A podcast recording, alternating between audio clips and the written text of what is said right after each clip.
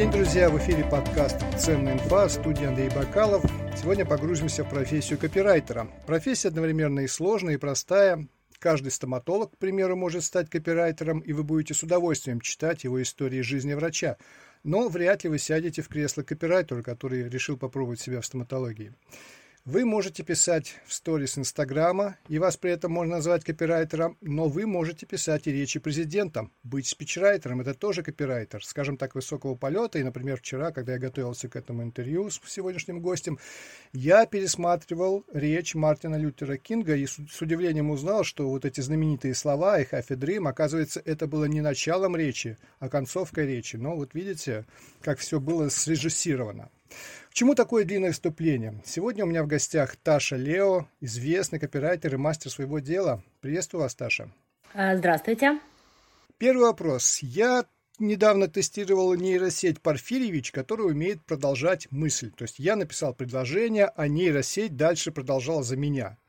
И в некоторых случаях получалось довольно связано.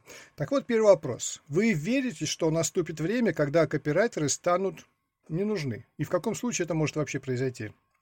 Э, нет, скажу сразу совершенно точно, что я в это не верю. Э, и не верю в искусственный интеллект, который может заменить человека. Почему? Потому что в текстах э, важно не только, чтобы они были связанными, не только, чтобы они показывали живую речь, даже если это возможно. Но здесь есть еще один такой важный вопрос. Хороший копирайтинг всегда подразумевает под собой чувства и эмоции. И только тот человек, который испытывает э, эти самые чувства и эмоции, приходит за ними во второй раз, в третий, пятый, десятый и так далее. Ни одна машина, ни один интеллект не сможет, никогда не сможет передать э, эти чувства и вызвать э, в человеке эмоции очень многие профессии уже можно заменить. Э, это касается там и рекламы, и поиска каких-то ключевых слов и так далее. И сейчас появляются новые сервисы. Но, э, скорее всего, копирайтинг, наоборот, будет развиваться, потому что люди все больше общаются в интернете. И сейчас а, есть такая тенденция, что копирайтинг становится более простым.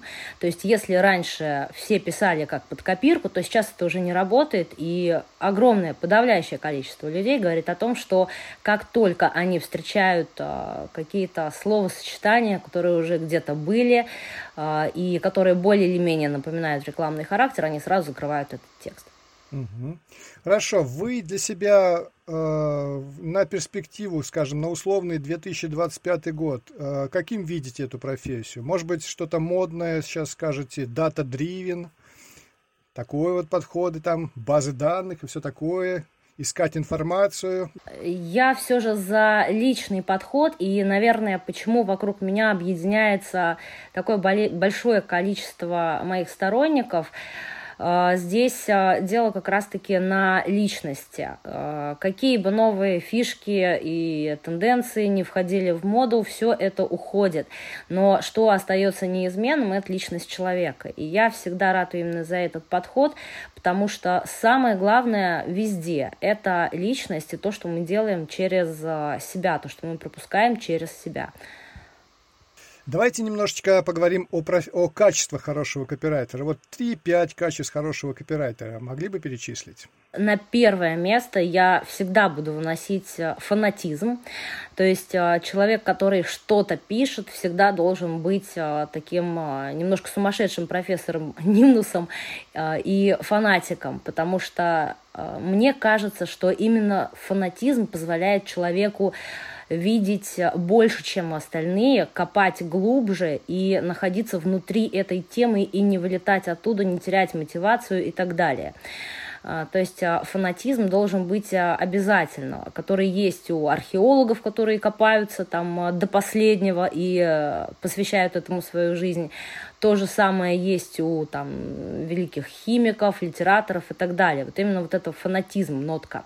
Дальше это уверенность, потому что человек, который уверен в себе, и он может быть лидером, а, потому что есть огромное количество людей, которые приходят а, в эту профессию или которые читают какие-то блоги по интересам, у них отсутствует вот эта стопроцентная уверенность, и мы люди такие, что нам нужно за кем-то идти в той теме, которая нам интересна. Это нормально. И если человек уверен в себе и уверен в том, что он говорит, как он говорит, если он уверен в своих силах и так далее, то здесь уже начинает проявляться и харизма, и подобные вещи. И именно это притягивает. Далее э, еще одна вещь – это самоорганизация. Э, когда, если мы говорим о человеке просто пишущем, потому что, как вы совершенно правильно сказали, что копирайтером, по сути, может являться абсолютно каждый человек, который что-то пишет. Сейчас это так. Э, вот. И самоорганизованность э, здесь нужна в плане того, что невозможно писать что-то э, долго и интересно, если ты не развиваешься, если тебе лень, ну и тому подобные вещи. Например, я в месяц читаю по 2-3 книги и прохожу несколько курсов. И, наверное, поэтому мой контент такой разнообразный, я постоянно откуда-то беру какие-то мысли, где-то что-то меня зацепило, понравилось, и это толкает уже на какие-то последующие общие э, мысли. И поэтому самодисциплина, самоорганизованность э, тоже э, ну, помогает развиваться. А если ну, далеко не уедешь просто на своем мнении, и оно обязательно должно чем-то подкрепляться. Еще одно важное качество – это, наверное, то, что человек должен брать на себя инициативу. Если копирайтер работает в паре с каким-то бизнесменом, то э, бизнесменам довольно часто бывает не до этого, то есть не до текстов. У них есть э, другие вопросы, им нужно заниматься тем, что приносит деньги, а это не всегда тексты. А, точнее, не всегда только тексты. Там есть еще огромное количество бизнес-процессов, которые нужно поддерживать. И поэтому копирайтер должен, а, наверное, видеть, а, на какие темы еще можно создать продукты, где человеческий интерес, клиентский интерес находится в данную минуту, в данном времени.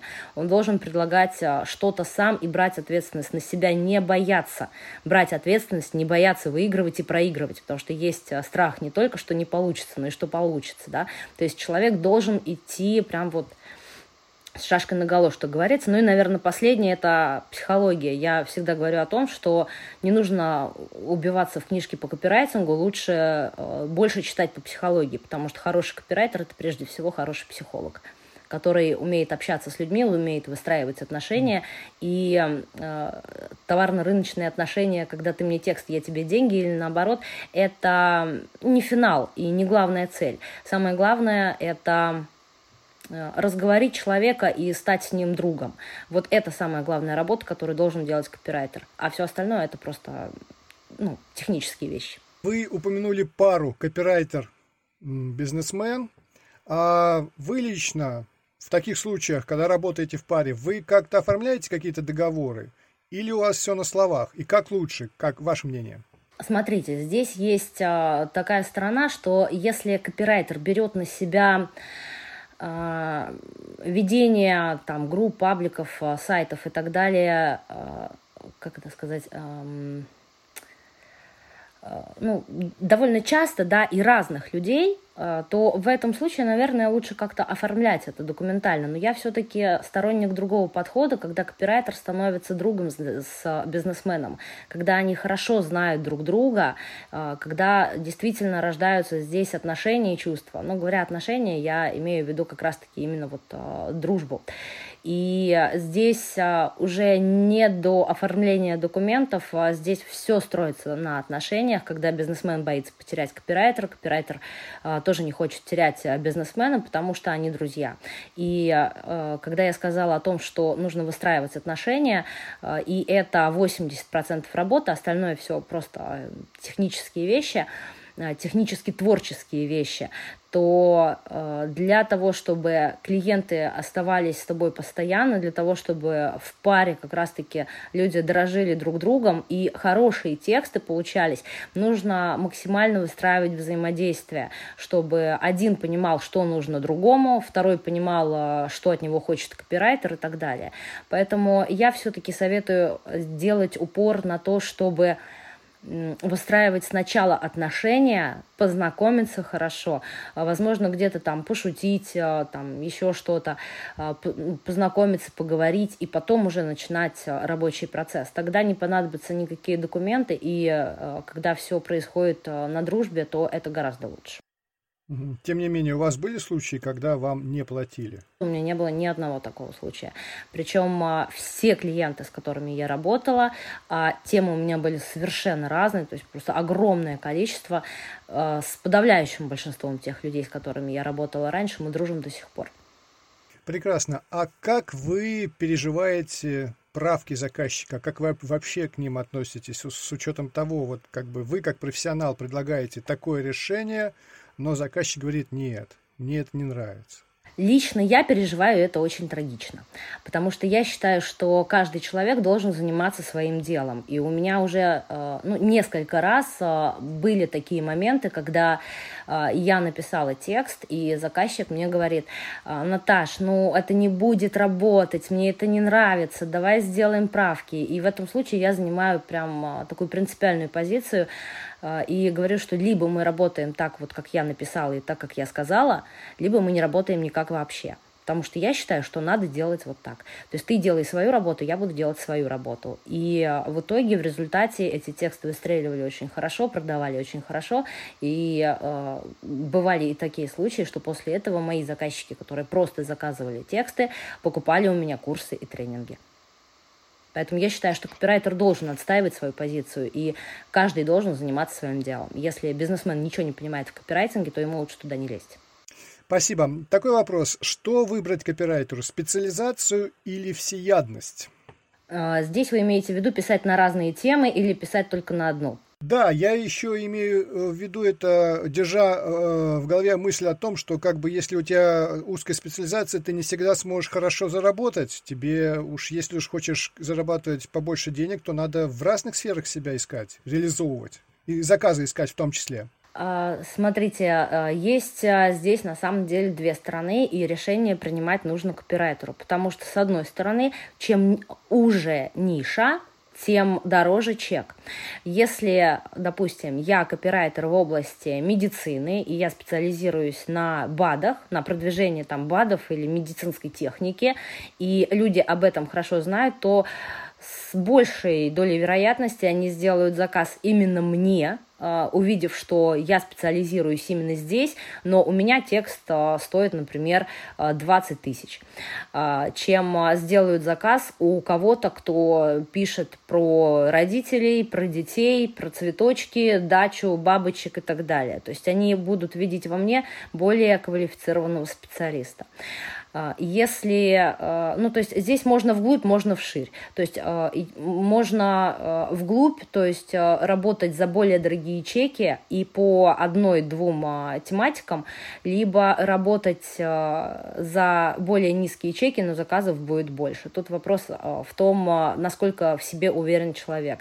Потому что брать большие деньги за тексты, ну, например, взять за один текст 20, 50 или 100 тысяч сможет не каждый копирайтер. И здесь а, скорее вопрос психологического барьера самого человека-копирайтера. И если он достаточно профессионален, то, в принципе, он может взять и 50 а, тысяч рублей за один текст. Поэтому можно выбрать а. два направления. Либо можно с меньшей ответственностью брать большее количество текстов и меньшую оплату за это, либо можно брать э, всего лишь два заказчика, например, и э, обслуживать их по более высоким чекам. Ну и, разумеется, ответственности здесь больше. Спасибо. Ну, я знаю копирайтера, который пишет для Forbes, и его ставка 40 тысяч за текст. Вот. А есть копирайтеры, которые пишут за условные знаки и, а, особенно в начале карьеры, идут на биржи копирайтеров. Вот на ваш взгляд, стоит ли вообще туда идти копирайтеру а, или в начале карьеры, или если вы вот сейчас ищете заказы, не знаете, где взять заказы, но вот тем более сейчас у нас кризис. Все-таки биржа копирайтов, стоит ли туда идти? Я советую сделать немножко иначе. Если человек хочет попробовать себя в копирайтинге, то здесь а, все довольно-таки просто. Заходим в любое сообщество копирайтеров, а, где ну, люди обучаются этому делу, а, либо заходим в любой а, паблик или группу, где сидят а, по тематикам бизнесмены и так далее. Это сейчас, сами понимаете, огромное количество разных пабликов. Ведем себя активно в комментариях, стучимся к кому-нибудь и говорим, здравствуйте, мне нравится ваш бизнес, возьмите меня практикантом бесплатно на месяц. И пробуем свои силы там. Все. После этого э, велика вероятность, что человека возьмут копирайтером уже к себе в проект. Э, это первое. Во-вторых, если нет, то как минимум появится отзыв, и с этим отзывом будет гораздо проще постучаться еще кому-то. Кроме того, можно стучаться не в один проект, а сразу в несколько, если мотивация велика. А, вот, и зарабатывать а, дальше можно тоже не на одном проекте, а сразу на нескольких проектах. Поэтому я считаю, что на биржах труда делать абсолютно нечего, нужно выстраивать отношения и уметь это делать. Спасибо. А что вы думаете о бренде копирайтера? Ну, все-таки я рискну предположить, что да, бренд нужен, его нужно развивать, но что важнее, бренд или э, найти свой стиль или и его оттачивать? То есть я могу предположить, что это может совпасть, и в качестве примера могу привести, допустим, Максима Ильяхова. Это и бренд, и узнаваемый уже стиль. Вот, что все-таки важнее, на ваш э, взгляд, в этом случае? Мне кажется, что стиль это и есть часть бренда копирайтера, и, э, наверное, даже основная. Эм, потому как по стилю, в принципе, узнают людей. И э, когда у меня, ну, случаются такие вещи, что кто-то дергает у меня части текста и публикует у себя, а потом мне присылают уже скрины и пишут, э, ну, комментарии людям, что узнаю Ташу. Вот, поэтому это ли не бренд? Ну, не знаю, я имел в виду больше участие, может быть, в каких-то конференциях, может быть, э, раскручивать э, себя, я не знаю, публиковаться, показывать свое лицо постоянно, там, не знаю, фотографироваться рядом со звездами, ну, как обычно бренд раскручивают. А, смотря что продает копирайтер, то есть а, подавляющее количество копирайтеров продают именно свои услуги. А, если человек продает именно себя, то это, наверное, уже другой Э, уровень, до которого нужно дойти, и э, дойдешь до этого тоже не сразу. Э, когда ты становишься звездой, тебя начинают куда-то звать, это уже такая медиа-жизнь. Но если мы говорим именно о копирайтинге, то я считаю, что важнее всего здесь стиль, потому что копирайтер – это человек, который нанимается к кому-то для того, чтобы продавать его товары, продукты, услуги и так далее. Разумеется, бренд а, поможет брать более высокие а, зарплаты, но а, здесь а, не каждый, наверное, будет платить копирайтеру за то, что он с ним работает. Да? То есть я работаю со звездным копирайтером, поэтому я плачу ему не 50 тысяч в месяц, а 350. Да? Скорее всего, а, любой бизнесмен будет искать для себя человека, подходящего ему по стилю, по ценностям и тому подобным вещам. Поэтому мне кажется, что копирайтер, а, который зарабатывает на текстах, должен прежде всего думать о, о своем стиле. И куда и как расти копирайтеру? Что является копирайтерским Оскаром? Здесь вопрос тоже неоднозначный, и все зависит от того, чего хочет копирайтер, чего хочет человек. Э, можно создать свой паблик, и ввести его и через паблик там выражать свои мысли, э, идеи, также набирать людей и обучать их, да, то есть это уже такая, такой следующий уровень копирайтинга. А, человек может а, пойти в бренд, а, стать звездой и ну, раскручиваться так, как это сейчас ну, довольно модно и популярно через личность. То есть, что я делаю, как я живу и тому подобное, ну, более или менее бытовые вещи. Здесь все зависит от того, чего хочет человек. И Оскаром, наверное, является то, что человек счастлив. Наверное, это самое главное, потому что именно из-за этого не будет происходить какого-то творческого, эмоционального, профессионального выгорания. Когда человек начинает выгорать, тогда, в принципе, это уже закат карьеры, и нужно с этим очень срочно что-то делать. Поэтому самое главное, неважно, копирайтер, бизнесмен или кто-то другой, самое главное, чтобы человек был счастлив от того, что он делает. Хорошо. И вы сказали, что читаете 2-3 книги в месяц. Могли бы вы назвать несколько книг, без которых копирайтеру просто нельзя? Я советую читать больше бизнеса, психологии, например, там Трейси, Шефер и тому подобные вещи. И если человек хочет прочитать что-то по копирайтингу, то, в принципе, можно брать любые абсолютно две книги, прочитать их и ну, дальше ну, особо вникать в книги по копирайтингу наверное, не стоит, потому что там везде все написано одно и то же. Лучше идти в психологию. То есть а, человек должен понимать, как а, обеспечиваются основные бизнес-процессы, если он знает о том, что такое магниты, трипвайры, бэкэнды, воронки, да, там письма дожимы и тому подобные вещи. Если он хорошо, в принципе, уже в этом разбирается, то дальше нужно идти только в психологию. Я добавлю не только, наверное, психологию, но и больше заниматься практикой, чем теорией. То, что называется набивать руку. Большое спасибо. Уже подкаст э, подходит к концу. Я хочу вас поблагодарить. Сегодня у меня в гостях была Таша Лео, известный копирайтер и мастер своего дела. Спасибо большое. И вам спасибо. Всего хорошего. Вы слушали подкаст «Ценная инфа». Надеюсь, что после сегодняшнего выпуска вы скажете, да, это была ценная инфа, полезная, много полезной информации. В студии был Андрей Байкалов. До встречи на просторах интернета.